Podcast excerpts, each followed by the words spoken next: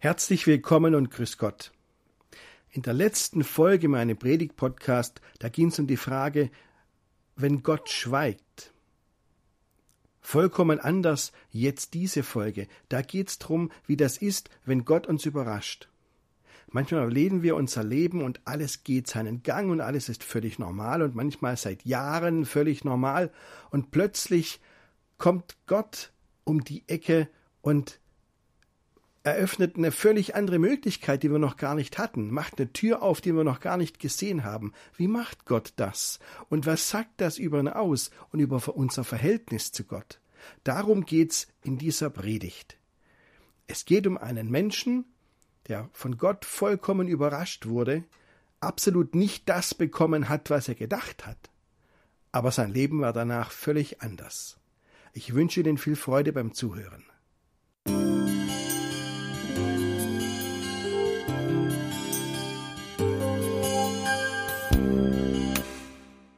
Heute ist der letzte Sonntag in der Ferienzeit, liebe Gemeinde. Also die Sommerferien gehen langsam zu Ende. In diesem Jahr ist das Besondere, dass der erste Schultag nicht morgen, Montag ist, sondern erst am Mittwoch.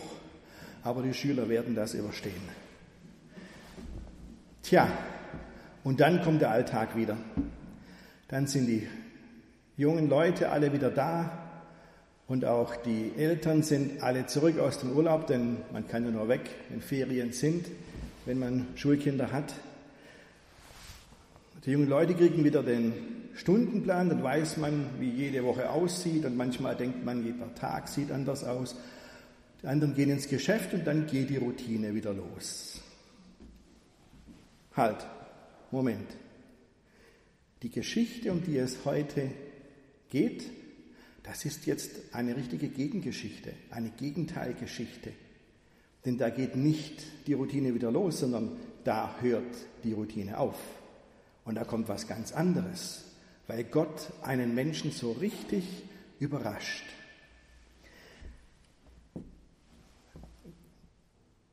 Gehen wir mal rein in dieses Buch der Apostelgeschichte. Jesus ist auferstanden, er war bei seinen Jüngern, ist gen Himmel gefahren. Pfingsten ist nun auch schon vorbei und die Christen machen die ersten Schritte als christliche Gemeinde jetzt. Und dann machen sie das, was sie auch sonst immer gemacht haben. Sie gehen zum Beispiel zum Gebet ins Tempel.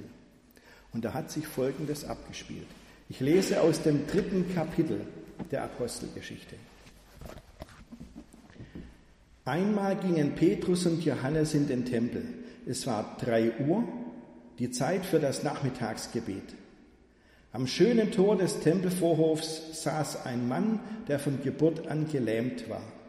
Jeden Tag ließ er sich dorthin tragen und bettelte die Leute an, die in den Tempel gingen.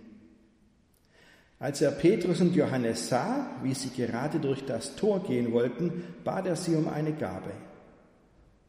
Die beiden blickten ihn fest an und Petrus sagte, sieh uns an. Der Gelähmte tat es und erwartete, dass sie ihm etwas geben würden.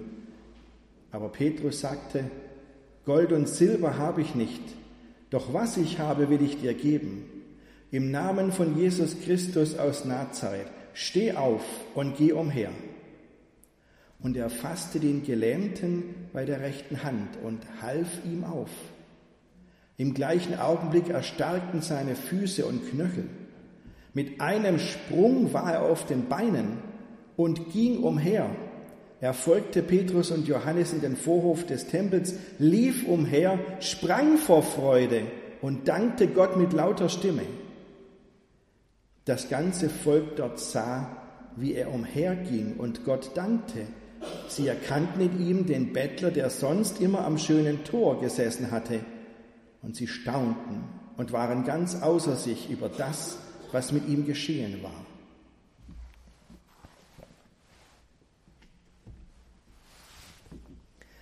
Für diesen Mann, da hat der Tag ganz normal begonnen wie jeder andere Tag, wie er ablief. Es war Routine, wie immer. Er saß jeden Tag ja dort im Tempel.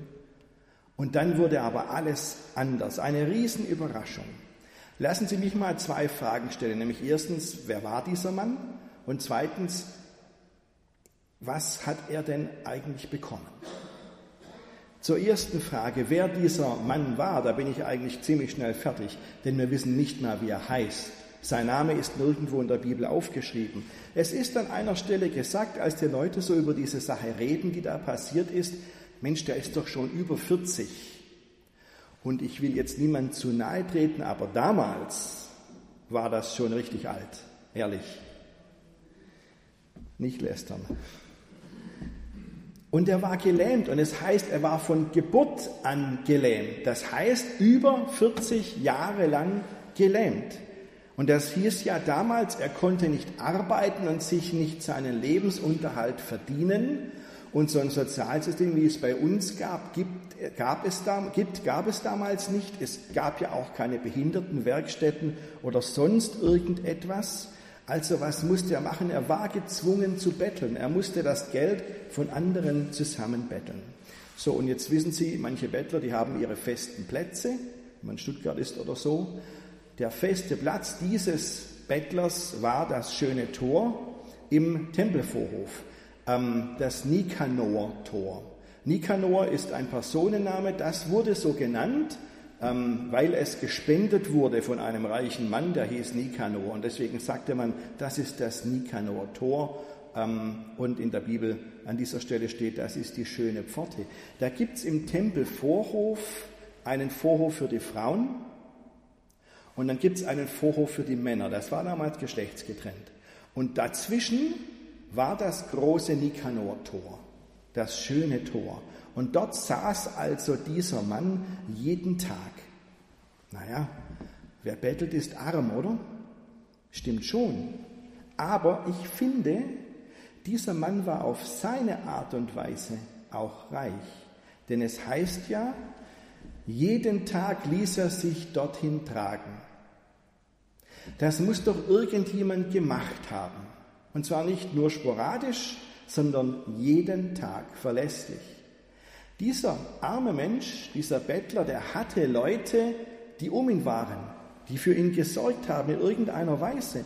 Waren es seine Eltern, dann wären sie aber sehr alt gewesen. Waren es seine Geschwister oder Verwandte oder waren es Nachbarn, die ihm geholfen haben oder Freunde, die er gehabt hat? Er hatte jemand, der ihn da immer jeden Tag hingetragen hat und abends wieder geholt hat und nach Hause getragen hat. Er konnte ja nicht laufen. Und wissen Sie was? Diese Leute, die immer um einen sind, die einem helfen und nicht mal groß drüber reden, die kein Aufhebens machen, die das nicht auf Facebook posten, was sie heute alles getan haben, diese Leute übersieht man leicht. Haben Sie solche Leute um sich herum, die immer wieder mal da sind, die immer da sind, die einfach anpacken, die freundlich sind, die einen aufmuntern, ohne irgendwie groß da ein Trara zu machen. Sagen Sie nicht zu schnell Nein, denn die übersieht man ja leicht. Vielleicht sind die doch da. Und wenn, ich sage Ihnen, dann ist es gut, dankbar zu sein. Dankbar für die Eltern, die wir haben, oder auch ja, für die Kinder, vielleicht auch für die erwachsenen Kinder. Dankbar für die Verwandten oder für die Nachbarn oder Freunde, die so ganz selbstverständlich da sind. Ich habe mal in Vertretung außerhalb von Hildritzhausen eine Beerdigung gemacht. Da haben, haben wir eine Frau beerdigt, die war alt und krank. Und zum Schluss konnte sie nur noch zu Hause sein. Aber die Kinder waren ganz dankbar, weil sie gesagt haben, da waren wenig Leute da zu Besuch, aber ein, ähm, ein verwandtes Ehepaar, die kamen immer, die haben sich immer um sie gekümmert. Und das ist so wertvoll, wenn man solche Menschen hat. Die werden in dieser Geschichte in der Bibel nicht einmal erwähnt. Man hört nur, jeden Tag wurde der Gelähmte hingetragen. Aber Lassen Sie uns dankbar sein, denn ich glaube, auch wir haben diese Menschen. Das lerne ich in dieser Geschichte mit den Gelähmten. Und jetzt gehe ich mal einen Schritt weiter und frage, was wollte der denn und was hat er denn bekommen? Was er wollte, ist ganz klar. Er wollte Almosen. Logisch. Er brauchte ja Geld zum Unterhalt irgendwie. Und was er dann aber bekommen hat, ist dann doch noch ganz anders gewesen. Und an dieser Stelle wird diese Geschichte aus der Bibel außergewöhnlich. Ja? Jesus hat die Leute immer gefragt, was willst du oder was willst du, dass ich dir tun soll? Oder die Leute sind zu Jesus gekommen und haben gesagt, ich will gesund werden. Dieser Mann, ähm, den hat Petrus und Johannes erst mal angesprochen und gesagt, schau uns mal an. Schau uns mal an. Und Petrus sagte, sieh uns an. Und sie haben ihn fest angeblickt. Das ist außergewöhnlich, dass das in einer Geschichte so steht. Ist doch eigentlich ganz normal, dass man sich anschaut, oder? Das ist doch völlig normal. Naja, bei einem Bettler, die schauen oft nicht hoch. Warum auch? Ich meine, da kommen hunderte von Leuten vorbei, die allermeisten interessieren sich nicht und die, die dir was geben, interessieren sich in der Regel auch nicht für den Menschen, dem sie was geben. Ist ja ein Almosen. Manche Bettler schauen dann aber, wenn man was reinwirft, doch freundlich hoch. Aber passen Sie mal auf, kennen Sie das? Sie gehen in einen Laden und der Mann hinter der Theke, also sagen da freundlich Grüß Gott und der Mann hinter der Theke oder die Frau in der Supermarktkasse schaut gar nicht auf, sondern sagt vor sich hin Grüß Gott. Schaut mich gar nicht an. Kennen Sie das? Das ist so komisch, wenn Leute einen nicht anschauen, wenn sie mit jemandem reden. Das ist wirklich komisch. Aber dann denke ich, naja gut, so groß wird das Interesse, das Sie an mir haben, jetzt auch wieder nicht sein. Ich bin ja nur irgendein Kunde. Und hier ist es anders. Petrus und Johannes schauen diesen Menschen an, sie sehen den, der da sitzt an ihrem Wegrand. Und sie sagen zu dem, schau uns mal an. Warum? Weil es ihnen nicht nur um ein Almosen geht, weil es ihnen um diesen Menschen geht, den sie da sitzen sehen. Der Bettler ist für sie nicht nur eine Nummer, und sehen Sie, da denke ich, genau so ist Gott zu uns. Für den sind wir auch nicht nur eine Nummer. Da gibt's diese Geschichte von der Hagar im Alten Testament. Die hatte mal eine echt schwere Phase, war völlig alleingelassen von allen, hat gedacht, jetzt geht's nicht mehr weiter. Und dann hat sie erlebt, dass einer sie nicht hat hängen lassen, nämlich Gott. Und dann hat sie diesen Satz gesagt, du bist ein Gott, der mich sieht. Das finde ich so toll. Du bist ein Gott, der mich sieht. Gott übersieht uns nicht. Der schaut nicht an uns vorbei. Er sieht uns und sieht, wie es uns geht. Er schaut nicht weg, wenn es uns schlecht geht. Er schaut uns an. Er kümmert sich um uns. Und wenn wir das von Gott erleben, dann können wir auch andere Menschen sehen, hinschauen. Das gehört zu diesem christlichen Lebensstil, den wir leben, dazu. Dass wir nicht wegschauen, sondern den Menschen sehen, dass wir hinschauen. So, und jetzt passen Sie mal auf, in unserer Gesellschaft ist das anders. Also ähm, sagen wir nun mal unsere Bundeskanzlerin. Gell? Natürlich, wenn man ganz vorne steht, steht man auch immer in der Kritik und es gibt immer irgendwelche Leute, die was auszusetzen haben. Und bei Frau Merkel sind es ganz viel, die was auszusetzen haben. Aber lassen Sie uns den nie, nie vergessen, das ist ein Mensch, sie ist auch nur ein Mensch. Lassen Sie uns den Menschen sehen. Oder bei Mark Kretschmann, der unterwegs ist. Natürlich ist ein Landesvater die Zielfigur wenn es um alles geht, was irgendwie nicht läuft. Aber lassen Sie uns nie vergessen, auch bei denen, die in der Öffentlichkeit stehen, den Menschen wahrzunehmen, der zu diesem Gesicht gehört. Ich finde das ganz wichtig. Fragen wir uns, sehe ich denn die Menschen, die an meinem Wegrand sitzen?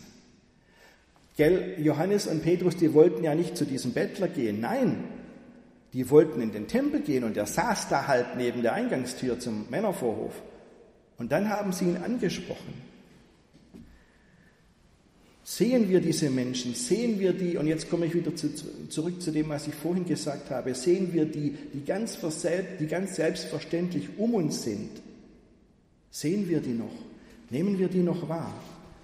Man sagt ja auch aus den Augen, aus dem Sinn, und das heißt, dass man die Leute, die man nicht mehr sieht, weil sie an, ähm, im Bett liegen, weil sie das Haus nicht mehr verlassen können, dass man an die dann auch irgendwann nicht mehr denkt, weil sie weg sind. Und irgendwann fällt es einem wieder ein, Mensch, den habe ich ja schon lange nicht mehr gesehen oder die habe ich schon lange nicht mehr gesehen.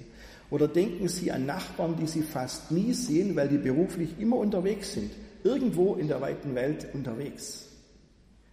Lassen Sie uns die Menschen sehen und wahrnehmen und für sie beten und sie segnen. Also, wenn ich jetzt frage, was bekommt denn dieser Mann, der nur Almosen wollte, dann bekommt er zunächst mal etwas, wofür er sich nichts kaufen kann. Einen Menschen, der ihn ansieht, der ihn wahrnimmt, der aber Interesse an ihm als Mensch hat. Und jetzt kommt die ganz große Überraschung. Dieser Mensch, diese Menschen, die nun ansehen, sind auch die, die ihm helfen können in seiner Krankheit, die ihn gesund gemacht haben und das wird in der Bibel, in dieser Geschichte Schritt für Schritt beschrieben, ganz detailliert. Gell? Also Petrus fasst diesen Mann an der Hand und zieht ihn hoch und dann werden seine Füße und seine Knöchel stark und dann steht er auf seinen Beinen und dann, dann, dann macht er einen Schritt und geht und nachher läuft er dann herum und dann springt er herum vor Freude und lobt Gott, Stück für Stück, immer weiter ins Leben hinein. Das hätte er sich am Morgen dieses Tages auch nicht träumen lassen. Dass dieser Tag so wird, dass da jemand kommt, der ihn gesund macht und dass er dann wieder laufen kann. Ein Wunder. Gott hat ihn wirklich überrascht. Ein Wunder. Ich weiß, dass nicht alle Kranke gesund werden. Jesus hat auch nicht alle gesund gemacht. Manche bleiben krank. Aber ich sage Ihnen eins, es gibt Wunder. Es gibt diese dokumentierten Spontanheilungen, wo die Ärzte sagen, hätte nie so sein, gut sein können, wie es jetzt ist. War absolut nicht zu sehen. Und das kann man nicht einfach leugnen und sagen, sowas kommt nie im Leben vor. Oh doch, das kommt vor. Es gibt auch heute noch Wunder. Gott geht mit jedem Menschen seinen eigenen Weg. Die einen macht er gesund, aber auch die anderen, denen begegnet er heilsam, gibt ihnen Kraft in ihrer Krankheit. So viel, dass sie manchmal auch für andere ein Segen sein können, obwohl sie krank sind. Und sehen Sie das, was dieser Mann, dieser Gelähmte dann erlebt hat, das geht ja weit über ihn hinaus, das reicht weit hinaus. Und jetzt erinnere ich Sie nochmal an die Schriftlesung, die Sie vorhin gehört haben. Also, der läuft jetzt in den Männervorhof, dieser Mann. Und das konnte er jahrzehntelang nicht. Der musste draußen bleiben. Gell? Das Schild hier bei manchen Geschäften mit dem Hund drauf, wir müssen leider draußen bleiben. Das gilt jetzt, galt jetzt in den letzten Jahrzehnten auch für ihn. Er konnte nicht rein, denn er musste betteln. Er musste ja seinen Lebensunterhalt zusammenkriegen. Keine Zeit, um mit anderen zu feiern und auch Gottesdienste zu feiern und vielleicht auch keinen Grund, Gott zu loben. Er saß da immer nur an dieser schönen Pforte an dem Nikanor-Tor. Rein konnte er nicht. Aber jetzt, jetzt war er drin, jetzt war er mit dabei, jetzt hat er dazugehört. Heute sagt man übrigens Inklusion dazu. Jetzt war er einer von den anderen. Er geht durch die schöne Pforte hindurch. Und jetzt sage ich schon schöne Pforte. Sehen Sie, dieser Pfarrer Benjamin Schmolk war ein Zeitgenosse von Johann Sebastian Bach. Und er hat vor 280 Jahren dieses Lied geschrieben, Tut mir auf die schöne Pforte, führt in Gottes Haus mich ein. Was ist die schöne Pforte in diesem Lied, das wir vorhin gesungen haben? Das ist diese Pforte, an der der Mann in dieser Geschichte sitzt, die schöne Pforte im Tempelbezirk in Jerusalem. Aber nicht nur dort gibt es diese schöne Pforte, sondern es gibt diese schöne Pforte auch hier in Hildritzhausen. Das ist die Tür, durch die die Leute, durch die wir reingekommen sind. Tut mir auf die schöne Pforte. Benjamin Schmolk hat sich das ursprünglich so gedacht, dass man dieses Lied singt auf dem Weg in die Kirche. Da sollen die Leute schon das Lied singen, tut mir auf die schöne Pforte, macht die Tür auf, ich gehe jetzt in die Kirche. Und sehen Sie, deswegen ist auf unserer Kirchentür außen, das sieht man halt nie, wenn man herkommt, weil sie ja offen ist, da ist dieses, dieses Bild, dieses Relief von Jesus, wie er gerade aufersteht. Und das sagt allen, die durch diese Tür laufen, hier findest du die Kraft der Auferstehung. Das erleben wir heute. Auch wir haben unsere schöne Pforte. Und was der Gelähmte erlebt hat, das weist weit über ihn hinaus. Jetzt aber nochmal zu der Schriftlesung, die Ella vorhin vorgelesen hat, aus dem Jesaja-Buch. Da hat Gott erzählt dem Volk Israel, das in einer schweren Leidenszeit war und das gedacht hat, wird das denn nie besser? Dem hat Gott gesagt, so, jetzt, bald greife ich ein und ich komme euch zu Hilfe. Ihr werdet überrascht sein. Und dann heißt es da, Taube werden hören, Blinde werden sehen. Und an der anderen Stelle heißt es noch, Lahme werden wieder gehen. Und für die Geringen wird der Herr eine Quelle ständig wachsender Freude sein. Die stets Benachteiligten werden jubeln über den heiligen Gott Israels. Und ich sage Ihnen was, da sehe ich in jeder einzelnen Zeile diesen Gelähmten, der jetzt nicht mehr gelähmt ist, gell? den Geringen, der ganz gewiss zu den Benachteiligten gehört hat, dem jetzt aber, bei dem die Freude wächst und der jubelt über Gott, der ihm geholfen hat. Weil Gott hat erneut wahrgemacht, was er da angekündigt hat. Petrus hatte zu ihm ja gesagt, im Namen von Jesus Christus von Nazareth steh auf und geh umher.